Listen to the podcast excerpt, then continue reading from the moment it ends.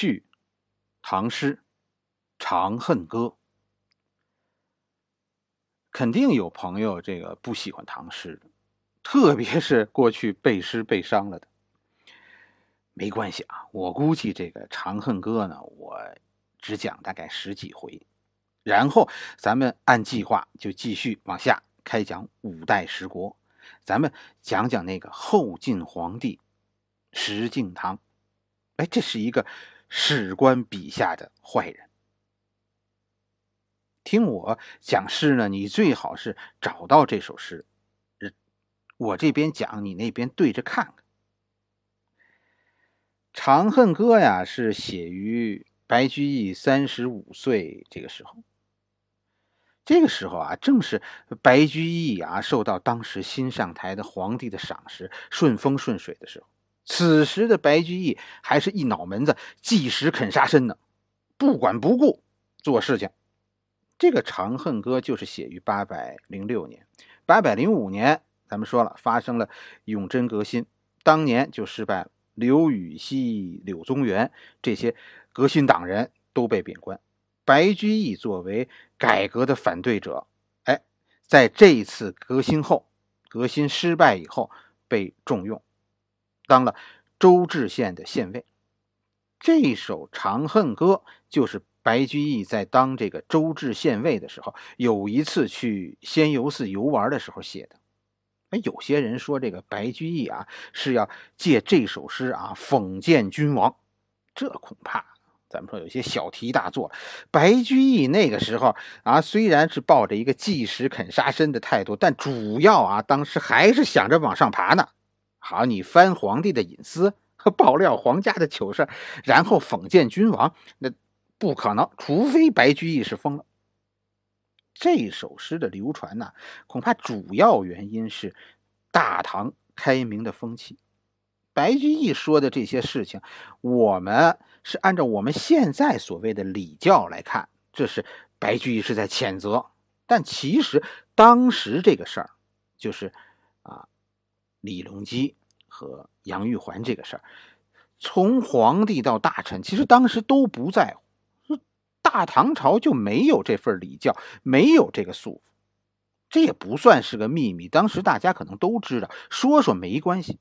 而且白居易写这首诗，你仔细读，他基本上还是沿着同情这一段姻缘的方向说的。基本上这是一主旋律，这是一个浪漫故事。浪漫的悲剧故事，还是一句话：有唐朝人精神上的自由，这才有《长恨歌》。这首诗肯定的说，咱们说它是即兴创作。一开始确实你能读出白居易在这首诗的一开始有那么一点讽刺的意思，但写着写着，这个故事把诗人自己给感动了，以至于从讽刺变成同情。直到最后半途而止，写不下去了。所以《长恨歌》是一个讲了一半的故事。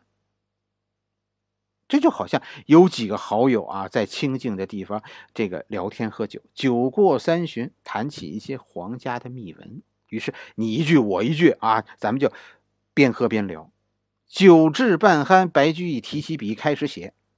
边上这几个人就跟着起哄，反正边喝边写。诗人呢是渐渐酒醉，文至高潮，不禁泪流满面，不写了，喝酒去了，直至醺醺大醉。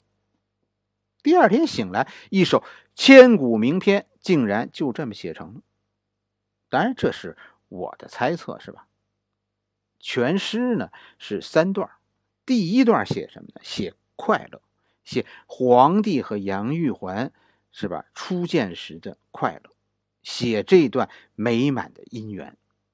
第二段写什么呢？写悲伤，杨玉环死了，皇帝的悲伤。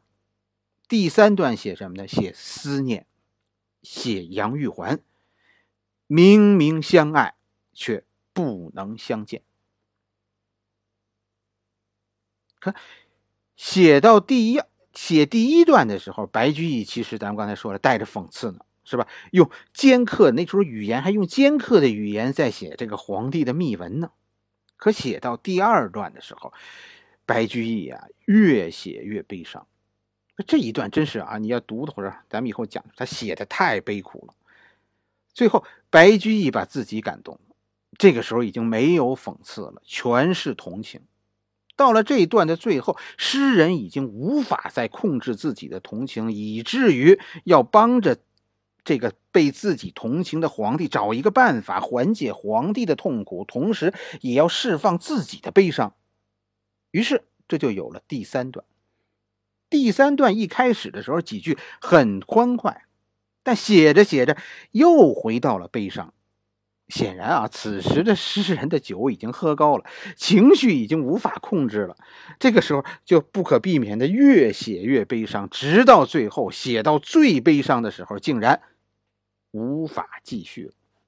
诗也就在这个时候戛然而止。《长恨歌》其实是一首没写完的诗，至少作为一个故事，它不完整，是不这时候是讲什么呢？讲皇帝最后一段啊，他讲皇帝派个道士去找杨贵妃，最后这个道士找到了杨贵妃，和杨贵妃有一段交流。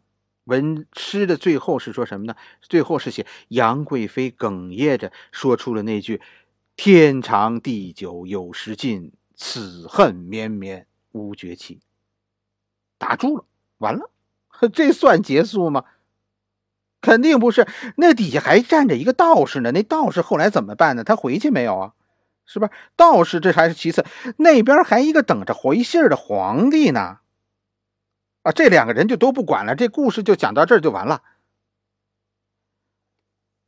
我相信啊，诗人白居易这个时候是太伤感了，写不下去了，随后就醉酒了。第二天一看。此时无声胜有声，不写反而更好，所以后来也就没补。